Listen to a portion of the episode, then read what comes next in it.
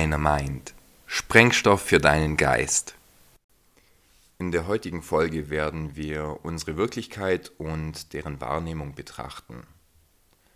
Beim letzten Mal haben wir ja darüber gesprochen, was die Wahrheit ist, nämlich die tatsächlichen Geschehnisse, unveränderbare Sachverhalte und korrekte bzw. richtige Aussagen darüber entsprechen der Wahrheit. Wir haben dabei festgestellt, dass die Wahrheit absolut und einzigartig ist, nicht vom Menschen verändert oder zerstört werden kann und unsere Wirklichkeit das Ergebnis der tatsächlichen Ereignisse ist.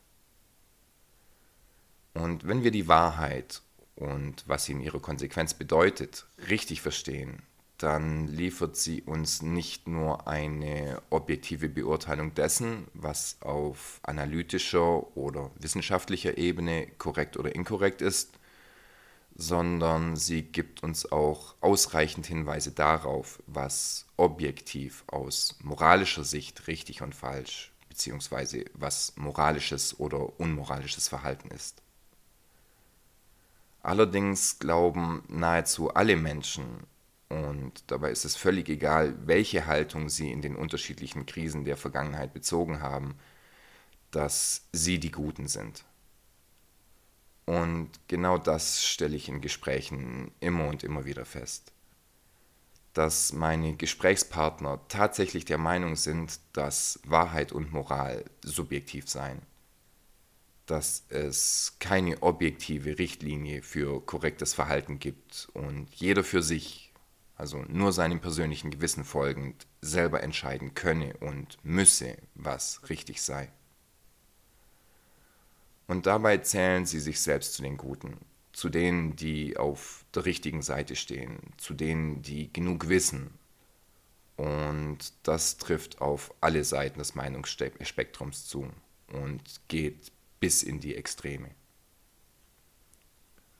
Und wenn wir von einer Spaltung oder einem Riss oder tiefen Gräben mitten durch die Bevölkerung sprechen, und wenn es nur eine Wahrheit gibt, dann muss doch zumindest so ungefähr die Hälfte mit ihrer Selbsteinschätzung falsch liegen. Und somit muss ebenso die Hälfte unmoralisch sein.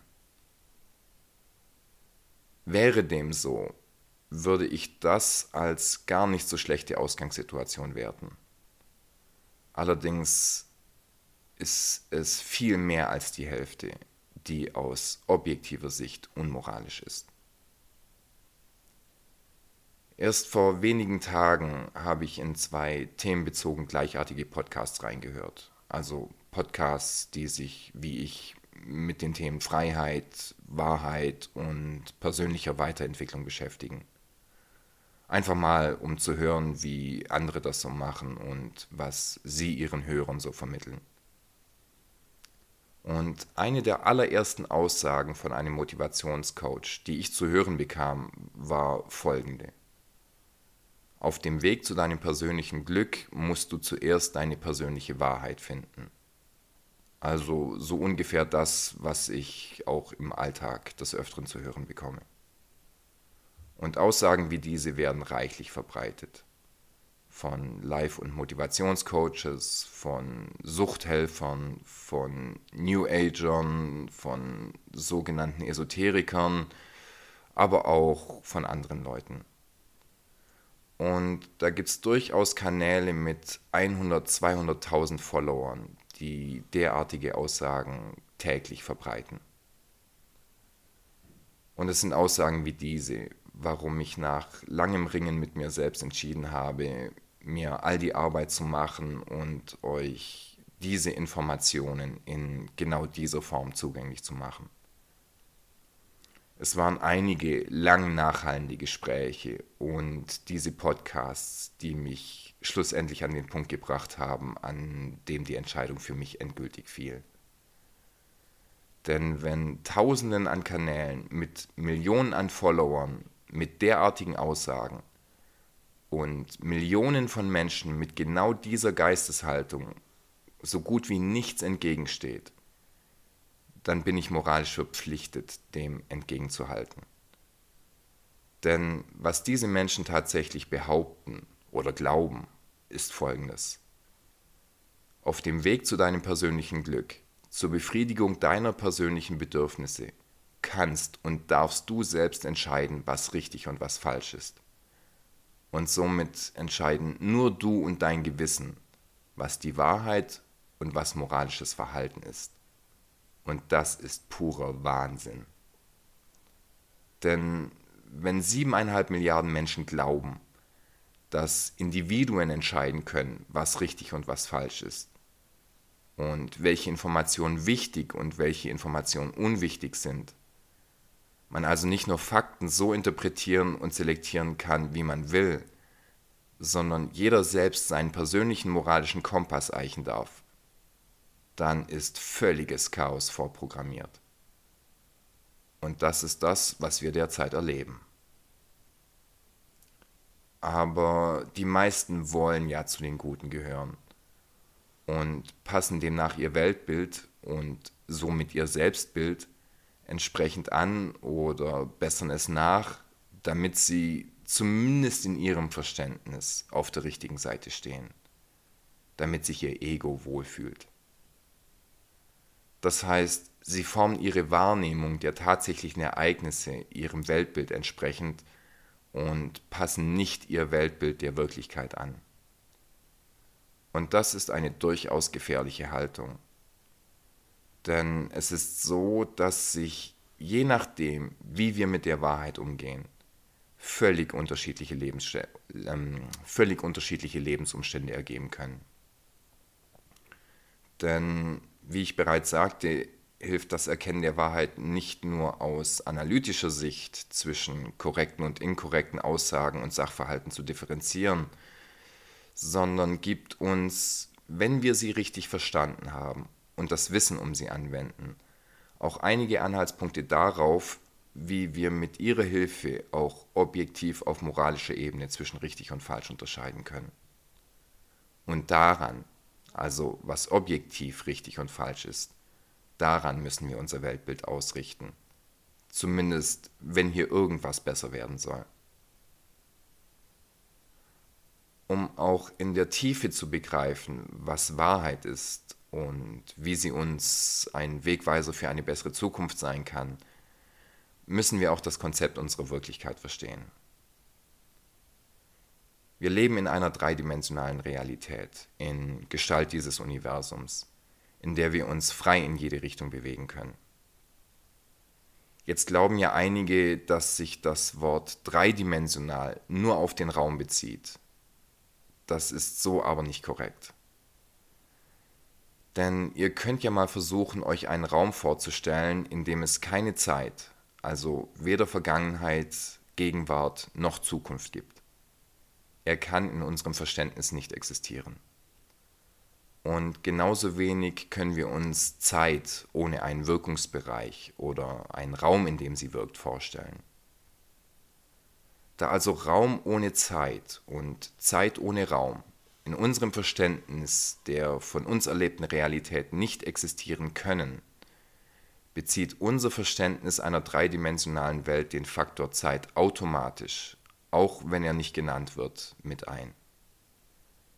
Denn würden wir in einer vierdimensionalen Welt leben, wäre die Zeit eine weitere Variable und wir müssten dem Koordinatensystem eine weitere Achse hinzufügen. Was uns dreidimensional sagt, ist nur, dass wir uns zwar frei im Raum in jede Richtung bewegen können, nicht aber frei auf der Zeitachse. Wir können nicht aus dem Jetzt in die Vergangenheit und über die Zukunft wieder zurück ins Jetzt reisen. Zeit ist in dem Raum unserer Realität eine Konstante, die wir nicht beeinflussen können. Und deswegen hat sie keine Achse und wird auch nicht genannt. Aber Zeit ist fester Bestandteil unserer dreidimensionalen, Wirklich äh, unserer dreidimensionalen Wirklichkeit. Jetzt glauben ja Wissenschaftler, dass sie Anhaltspunkte auf einen Beginn des Universums gefunden hätten und somit auch einen Beginn von Raum und Zeit. Und wenn die Wissenschaft von einem Anfang ausgeht, so gibt es in dieser Theorie zumindest auch die Möglichkeit auf ein Ende. da sich wie Raum und Zeit, Anfang und Ende in unserer Lebenswirklichkeit gegenseitig bedingen. Ob diese Annahme korrekt ist, spielt für meine Ausführungen zunächst einmal keine Rolle, aber hilft mir extrem dabei, das Konzept Zeit einfacher erklären zu können, als wenn wir von einer Unendlichkeit und besonders von einer Zeit ohne Anfang ausgehen. Stellen wir uns also einen Zeitstrahl vor, der wie eine x-Achse vom Anfang links nach rechts bis zum Ende der Zeit geht. Wir können den Moment, in dem wir uns jetzt befinden, mit einem Punkt auf diesen Strahl markieren. Allerdings ist es jetzt nicht so, dass sich dieser Punkt mit immer gleichbleibender Geschwindigkeit in Richtung rechts bewegt, sondern jeder einzelne Moment ist ein neuer Punkt, der in immer gleichbleibender Geschwindigkeit von dem vorherigen Moment angeregt wird. Wie bei einem Newtonschen Pendel, also dieses Kugelspiel, das bei so ziemlich jedem Psychologen auf dem Schreibtisch steht. Alles, was sich links von dem Punkt befindet, der das Jetzt repräsentieren soll, ist die Vergangenheit und alles, was sich rechts davon befindet, ist die Zukunft. Wenn wir nun von einem Anfang und einem Ende ausgehen, dann folgert völlig logisch daraus, dass mit jeder Sekunde, die vergeht, die Anzahl der Momente, die in der Vergangenheit liegen, größer und die Summe der Momente unserer Restzukunft kleiner wird. Und die sind beides, je nachdem wie viel Zeit uns noch bis zum Ende bleiben sollte, recht große Bereiche. Was ist nun aber genau die Gegenwart, das Jetzt oder der jetzige Moment, in dem wir leben? Wenn wir die Zeit mit einem Ozean vergleichen würden, dann wäre der jetzige Moment eine Welle, die sich durch diesen Ozean bewegt. Was hinter ihr liegt, ist die Vergangenheit und was vor ihr liegt, ist die Zukunft. Aber es scheint nur so, als würde sich die Welle in ihrer Gesamtheit bewegen, denn die Welle selbst bewegt sich gar nicht, sondern Wasserteilchen geben lediglich ihre Energie an die benachbarten Moleküle weiter, wie bei bereits genanntem Newtonschen Pendel. Und genau wie diese Welle wird der gegenwärtige Moment durch den direkt davorliegenden Augenblick stimuliert und scheint dabei nur so, als wäre der jetzige Moment ein ewiger Moment, der sich durch die Zeit bewegt. Das Jetzt ist aber eine ständige Reaktion oder eine Folge auf das jeweils vorangegangene. Die Welt von gestern existiert heute nicht mehr, sondern die Welt von gestern ist Grundlage und Voraussetzung für die Welt von heute und hat sich allein durch das Verstreichen von Zeit verändert. Es wurde lediglich die Energie weitergegeben, aber uns bleibt nur die Erinnerung an einen vergangenen Tag. Jede Sekunde ist eine neue Sekunde, jede Minute ist eine neue Minute und jeder Tag ist ein neuer Tag. Er ist nicht die erweiterte Form des Gestern, sondern seine Folge und sein Ergebnis. Und so ist auch jeder Moment ein neuer Moment. Und genau wie bei einer Welle kann man diesen Vorgang am besten beobachten, kurz bevor sie auf den Strand rollt. In diesem kurzen Zeitfenster sieht man, wie die direkt zuvor ablaufende Reaktion, also das Weitergeben von Energie, funktioniert. Das Wasser selbst bewegt sich gar nicht in eine Richtung, sondern es wird lediglich angeregt und hebt sich dann zur Welle. Der Ursprung dieser Kettenreaktion liegt allerdings zeitlich weit entfernt. In unserem Fall, also unter Berücksichtigung der bereits angesprochenen wissenschaftlichen Theorie, wäre dies der Anbeginn der Zeit, also zeitlich sehr weit weg.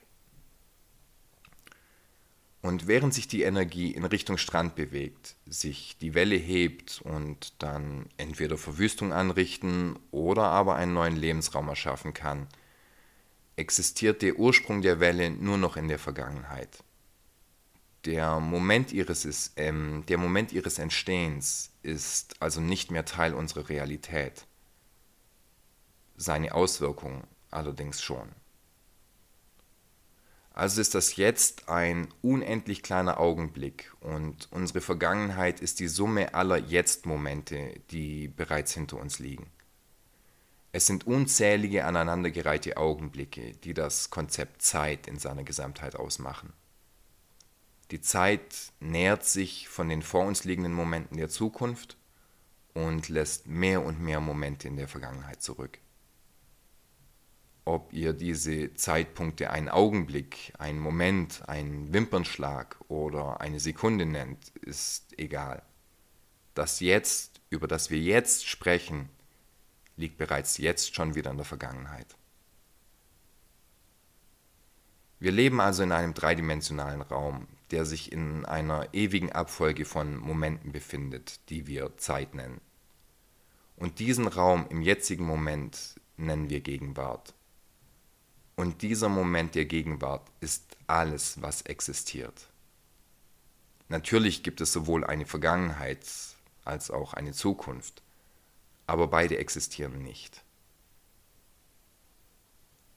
Und in diesem Raum der Gegenwart herrschen seit unzähligen Momenten die Naturgesetze, also ähm, unveränderliche Rahmenbedingungen, die uns binden. Wir können nichts tun, um diese zu ändern. Wir können zwar einige von ihnen mit technischen Geräten überlisten und zeitweise mit ihnen spielen, aber ändern oder wirklich beeinflussen können wir sie nicht. Und jetzt kommen wir zu dem Punkt, warum es für das Verständnis der Wahrheit so wichtig ist, unsere Wirklichkeit, also Raum und Zeit zu verstehen. Können wir die Vergangenheit ändern? Daher Zeitreisen in unserem dreidimensionalen Universum nicht möglich sind, denn sonst wäre es ja ein vierdimensionales, können wir die Vergangenheit nicht ändern.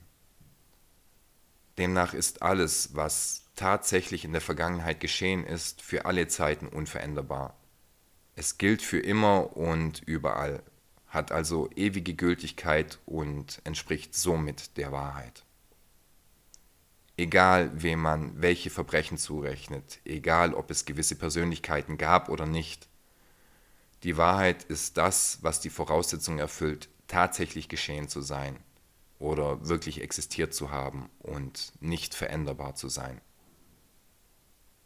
können wir die Gegenwart, also den jetzigen Moment, der jetzt schon wieder vorbei und bereits der Vergangenheit zuzuordnen ist, ändern. Auch diese oder diesen können wir nicht ändern.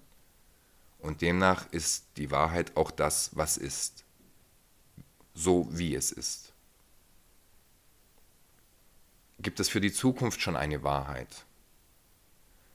da Wahrheit die Bedingung voraussetzt, dass etwas tatsächlich existiert bzw. existiert hat oder geschieht bzw. in der Vergangenheit geschehen sein muss, gibt es für die Zukunft noch keine Wahrheit. Wenn wir aber unsere Realität und den Menschen und wie diese funktionieren verstanden haben, dann können wir durchaus abschätzen, was in der Folge mit großer Wahrscheinlichkeit als nächstes geschehen wird, manchmal sogar geschehen muss. Nun könntest du zwar sagen, naja, mein Auto ist heute weiß und das wird auch morgen noch so sein, dann könnte ich dir entgegnen, dass das zwar sehr wahrscheinlich ist, aber zumindest in der Theorie die Möglichkeit bestehen würde, dass heute Nacht ein Meteorit auf genau deinem Auto einschlägt und dieses verdampft und dein Auto bis auf seine einzelnen molekularen Bestandteile überhaupt nicht mehr ist. Oder du hast Lust auf was Neues und gibst es zum Lackierer.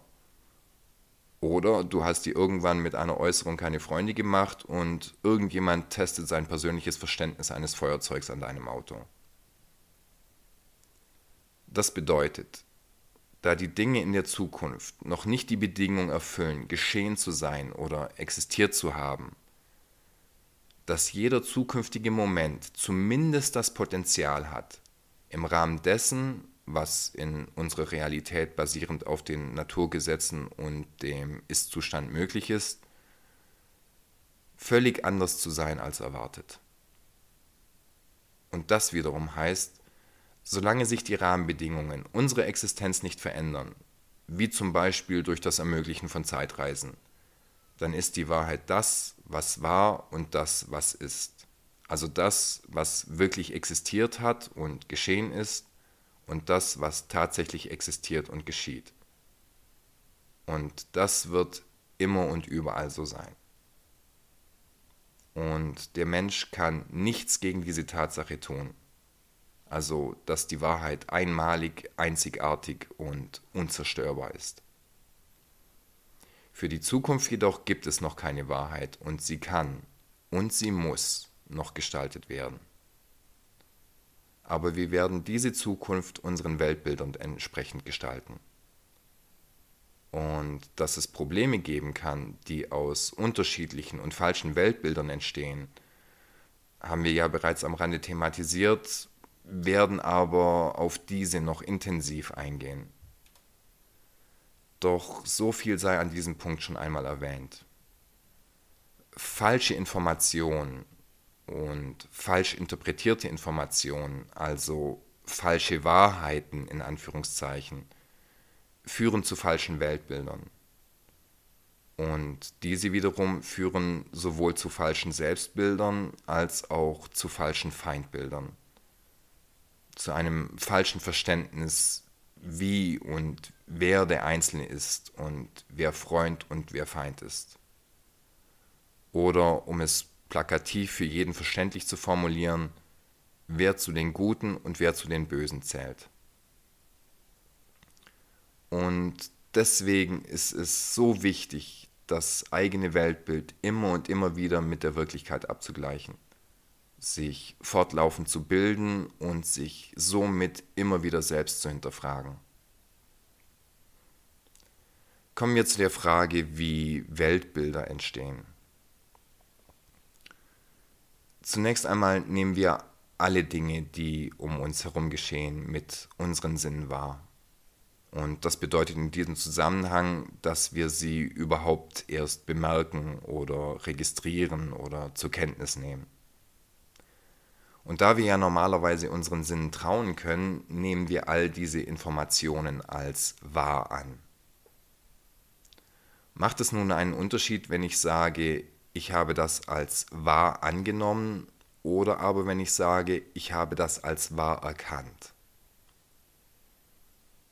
Ich kann etwas zwar als wahr annehmen, es also zu meiner Wahrheit machen, also meine Wahrheit in Anführungszeichen, oder annehmen, also vermuten, dass etwas wahr ist, obwohl es falsch ist und somit in Wirklichkeit nichts mit der Wahrheit zu tun hat. Wenn ich aber etwas als wahr erkenne, dann ist es wahr, denn Erkennen setzt vorherige Kenntnis, also Wissen voraus. Und dies bedeutet, dass wir uns einer Sache in Beschaffenheit, Bedeutung, Tragweite und Auswirkung bewusst sind. Demnach ist unsere Wahrnehmung also die Art und Weise, wie der individuelle Mensch die Welt sieht, hört, riecht, schmeckt und fühlt und aus diesen Erfahrungen resultierend bewertet. Die Wahrnehmung ist der Vorgang und das Ergebnis der subjektiven Betrachtung eines Sachverhaltes durch einen einzelnen Menschen. Und aus Teilinformationen setzt dieser im Zusammenhang mit bisherigen Wahrnehmungsdeutungen ein für ihn sinnvolles Bild zusammen.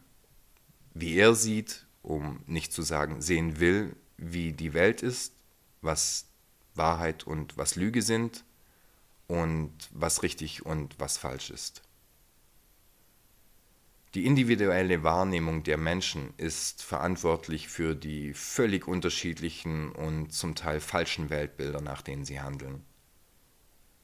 Unsere Wahrnehmung ist zunächst einmal die Summe all unserer Sinne und somit das, was es uns überhaupt erst ermöglicht, die Welt als das zu erkennen, was sie ist und wie sie ist. Sie ist aber gleichzeitig auch das, was uns daran hindert. Unser ganzes Leben nehmen wir Dinge wahr und all unsere Erfahrungen, all unsere Vermutungen und all unsere Glaubenssysteme alles, was uns gelehrt und beigebracht wurde, alles, was uns geprägt und geformt hat, wird zu einem einzigartigen Bild, wie der einzelne Mensch die Welt sieht. Unser individuelles Weltbild ist das Ergebnis aller Erlebnisse und Erfahrungen, die wir im Laufe unseres Lebens gesammelt haben. Alle Gespräche, alle Bücher, alle Filme und Nachrichten, unsere Eltern, unsere Nachbarn, unsere Reisen, unsere Ehepartner, die Schulzeit, ja und so weiter und so weiter. Und je nachdem, welche Erfahrungen wir gemacht haben, bewerten wir diese Dinge und bilden demnach unser Verständnis für die Welt aus. Wir produzieren so ein einzigartiges und einmaliges Weltbild, welches von Mensch zu Mensch mal näher an der Wirklichkeit sein kann oder auch weit entfernt von der Realität sein kann. Aber die meisten fragen sich, und das zu Recht, da ja jeder nur zwei Augen und Ohren hat, wie können dann so völlig unterschiedliche und falsche Weltbilder entstehen? Und dazu klären wir erst einmal, was ein falsches Weltbild eigentlich ist. Von einem falschen Weltbild sprechen wir, wenn jemand in seinem Kopf eine andere Wirklichkeit abbildet als die, die tatsächlich existiert. Das muss jetzt aber nicht bedeuten, dass alle Bilder oder das komplette Bild falsch sein müssen. Es reicht im Zweifelsfall durchaus, wenn auch nur in kleinen Bereichen Wissensdefizite herrschen, die mit Fragmenten aus Annahmen und Glaube gefüllt und so doch wieder zu einem vollständigen Bild zusammengesetzt werden. Und da ja wie wir bereits geklärt haben, niemand alles wissen kann und doch zu vielem eine Meinung hat, haben wir sicherlich alle ein falsches Weltbild. Niemand kann von sich behaupten, er hätte die Wahrheit in Anführungszeichen gefunden. Wobei wir ja jetzt wenigstens wissen, was diese tatsächlich wäre nämlich das Wissen über alles, was je existiert hat und existiert und alles, was geschehen ist und geschieht. Und das Erkennen dessen, was richtig oder korrekt bzw. falsch oder inkorrekt ist. Wir können also nicht alles wissen, also die ganze Wahrheit kennen. Aber wir können durchaus dafür sorgen, dass zumindest das meiste, was wir im Allgemeinen als unser Wissen bezeichnen, also tatsächliches Wissen, Schlussfolgerungen aus Beobachtungen und das, was uns gesagt wird, wahr ist. Nur dazu müssen wir lernen und erkennen, was das Konzept Wahrheit ist, was Lügen und Unwahrheiten sind. Und daraus resultierend auch verstehen, was moralisches Handeln ist. Und dazu sind wir durchaus in der Lage.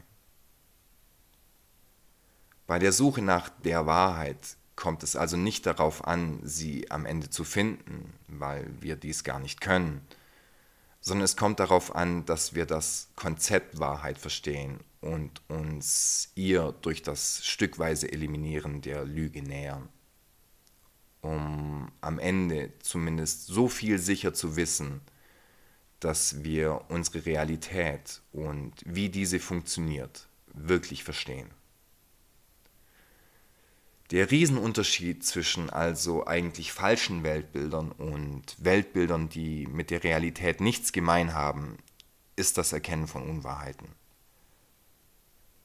Und das ehrliche Bekenntnis sich selbst, aber auch anderen gegenüber, dass man mit gewissen Sichtweisen falsch gelegen hat, damit auch andere aus den Erfahrungen und Erkenntnissen anderer lernen können. Denn so funktioniert eine Gesellschaft, wenn sie gut funktioniert. Man kann auf den Erkenntnissen anderer, wie zum Beispiel der Vorgängergeneration, aufbauen, das Wissen vergrößern, somit Fortschritte machen und so in der Gesamtheit weiterkommen. Das funktioniert aber nur, wenn bereits deren Weltbilder auf Wissen und Wahrheit beruhen und wir auf diese Informationen vertrauen können. mit gravierend falschen Weltbildern, mit Menschen, die uns täuschen, ob bewusst oder unbewusst, oder mit Menschen, denen egal ist, was geschieht, funktioniert dies nicht und wird auch nie funktionieren.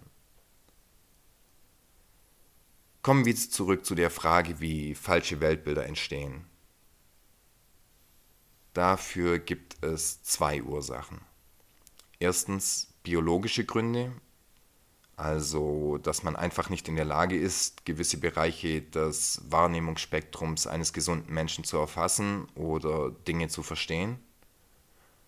Und zweitens psychologische Gründe, also dass man sich täuschen lässt. Ob nun von sich selbst oder anderen ist zunächst einmal egal. Der Bereich der Kognitionsforschung geht weit über Spielereien wie optische oder sonstige Sinnestäuschungen hinaus. Aber mit solch kleinen Experimenten kann jeder einmal am eigenen Leib selbst erfahren, wie leicht es ist, uns und unsere Wahrnehmung zu lenken und in die Irre zu führen. Aber die Verhaltensforschung schließt sich direkt an. Es ist durchaus interessant zu beobachten, wie hartnäckig manche Leute an ihrer ersten Einschätzung, also der Täuschung, festhalten und diese vehement verteidigen, bis sie den Trick erkennen. Im echten Leben ist es allerdings eher so, dass du kein zweites oder drittes Mal hinschaust und du auch weder auf die Täuschung noch auf das echte Bild einen Hinweis erhältst. Und demnach macht sich jeder selbst ein Bild der Realität, insofern man überhaupt ein Interesse an seiner Wirklichkeit hat. Und dieses Bild wird aus den Informationen, die man als Reiz von außen erhält, zusammengesetzt. Und das ist nicht nur ein einzelnes Bild oder ein einzelnes Geräusch, sondern es ist alles, was jemand je erlebt hat und erlebt.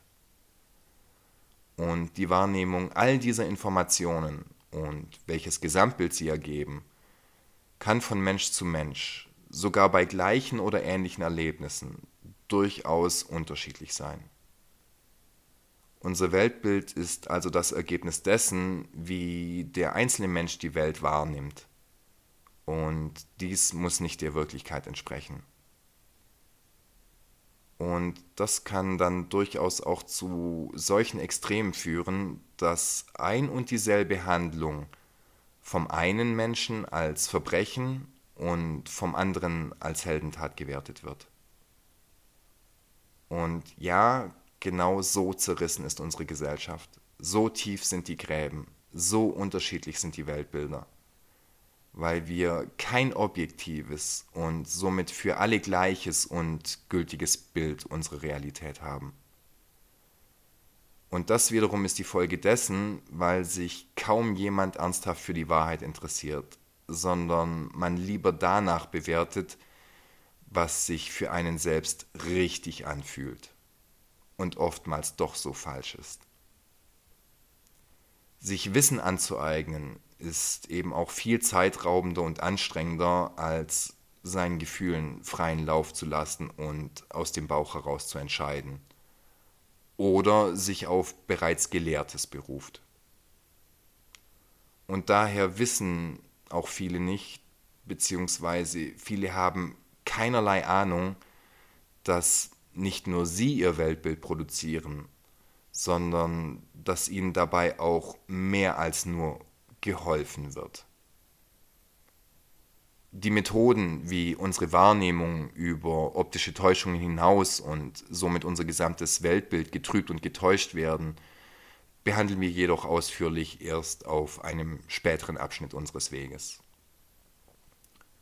Um aber überhaupt einen Konsens in unserem Verständnis von richtig und falsch und der derzeitigen Situation herstellen zu können, um über, die Arba, ähm, um über die Arten, wie uns ein Weltbild vorgesetzt wird, zielführend sprechen zu können, müssen wir uns zunächst einmal auf ein allgemeingültiges Verständnis unserer Sprache besinnen, damit wir auf dieser Ebene sowohl die Probleme als auch die Lösungen für jeden unmissverständlich kommunizieren können.